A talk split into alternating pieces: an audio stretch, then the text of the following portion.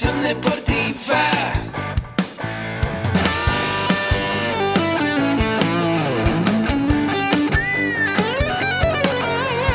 Yo soy Ahmed. Somos guerreros. Hola, bienvenido a la Asociación Mexicana de Educación Deportiva. Soy el doctor David Lezama, presidente de AMED, y es para mí un gusto darte la bienvenida a estos podcasts.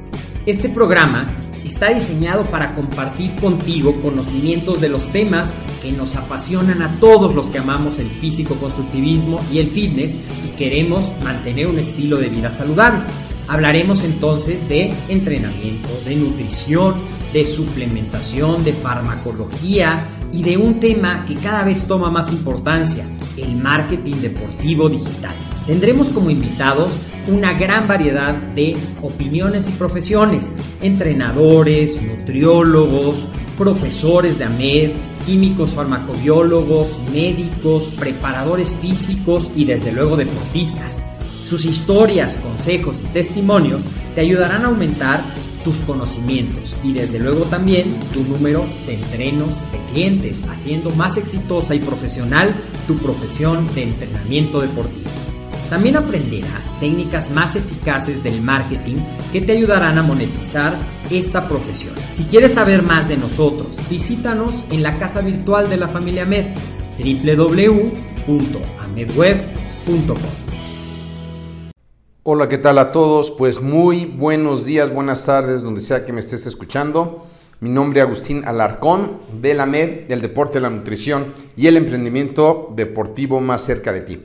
Y bueno, gracias por estar aquí el día de hoy, sea que estés escuchando esto en una plataforma de podcast, de video, de Instagram, de TikTok. Pues es un placer saludarte. Y hoy vamos a hablar de cinco tácticas o formas probadas para sacar el máximo rendimiento a tu entrenamiento deportivo. Y bueno, antes que nada quiero decirte que este programa está patrocinado por AMED con un clic. Es la única plataforma donde puedes aprender desde cero, desde no saber nada, a tomar talleres, cursos, diplomados en nutrición, entrenamiento deportivo y emprendimiento deportivo, todo por una sola inversión de por vida. Así que te voy a dejar los links en las notas del programa. Y muy bien, ¿cómo puedes sacarle tú un mejor partido a tu entrenamiento? ¿Cuál es lo que podemos hacer? Bueno, pues una de las partes que podemos hacer y que es la clave del éxito para tener buenos resultados en nuestro entrenamiento es que tenga variedad. ¿Y qué es variedad? Bueno, que nuestro entrenamiento tenga intercalados días donde tengamos días de resistencia, días de fuerza, días de fuerza explosiva o también que practiquemos algún deporte en específico, a lo mejor practicamos entrenamiento funcional, otro día bicicleta, otro día acondicionamiento físico o si solamente haces pesas, bueno, pues variar también eh, el periodo de pesas, una parte en la parte eh, superior, otra parte en la parte posterior, pero en la variedad es algo importante. Cuando estamos entrenando variantes eh, importantes como el tiempo, como el peso, como el tipo de ejercicios, pues el cuerpo va a, acostumbrarse después de un tiempo. Cuando por sorpresa le vuelves a cambiar la rutina, el cuerpo se tiene que volver a adaptar y esta nueva adaptación le cuesta trabajo y va a tener que desarrollar nuevas fibras musculares, nuevos reflejos si estás en un equipo. Así que ejercicios repetidos durante más de un mes o dos meses te pudiera estancar en tu entrenamiento. Así que hay que ponerle variedad. También tenemos que ver en la variedad cuáles son los objetivos. Si tu entrenamiento está buscando o tu entreno o tú estás buscando una mejor condición física porque juegas fútbol o si estás buscando tener mayor eh, músculo y menos cantidad de grasa porque compites en fitness o en culturismo o si quieres mejorar tu acondicionamiento físico para mejorar tu calidad de vida. Bueno, pues es una parte importante. Muchas veces cuando nosotros somos los que estamos entrenando, inclusive necesitamos un coach. Alguien que nos diga no solo la parte del entrenamiento, sino que también nos lleve por pasos dirigidos hacia donde queremos llegar. Entonces, dentro del primer punto, que es la variedad, debe de haber unas metas específicas alcanzables en un tiempo razonable. Eso es algo muy importante. El número dos sería el descanso.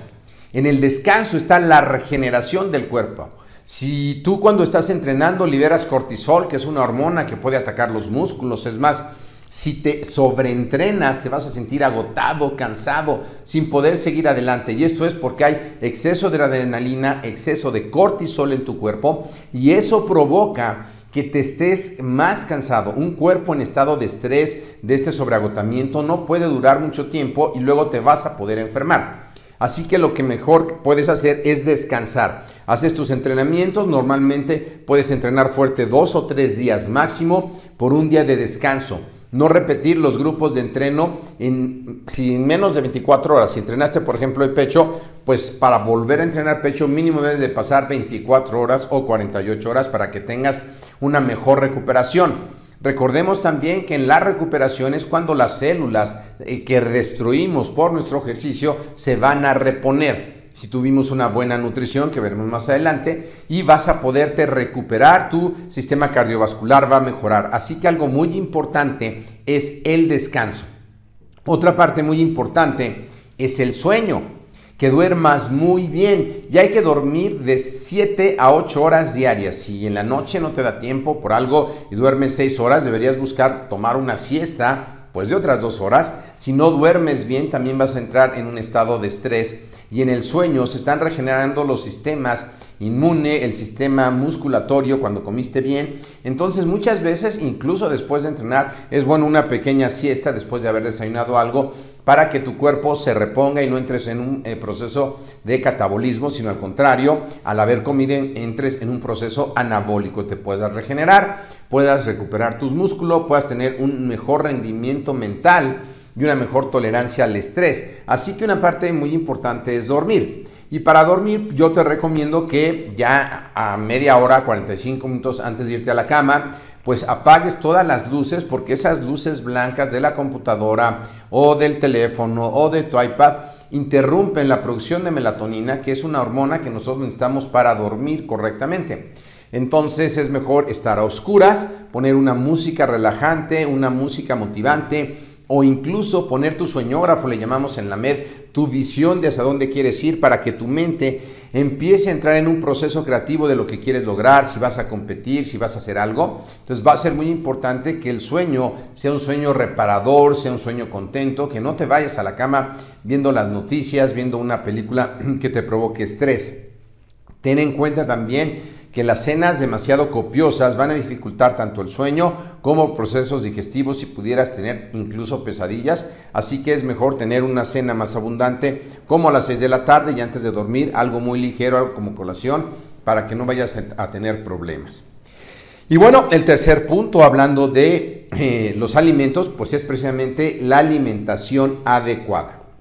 Uno de los motivos principales por lo que las gentes no obtenemos el rendimiento que estamos buscando cuando hacemos ejercicio, es porque no comemos adecuadamente. Si no comemos adecuadamente y tenemos un desgaste de energía, de ATP, estamos rompiendo todo el tiempo células, hay más de 100 mil millones de reacciones por célula por segundo, que es una barbaridad, y tú tienes que tener combustible para producir esa energía. Así que es, es muy importante planees tus comidas. A mí me gusta planear cinco comidas al día, pero puede variar dependiendo. Lo más importante es que sean lo que a ti te funcione. Cinco comidas que estén balanceadas entre carbohidratos, proteínas, grasas y que tengas mucho cuidado con el consumo del alcohol, el cual es un carbohidrato simple que te va a aportar calorías vacías.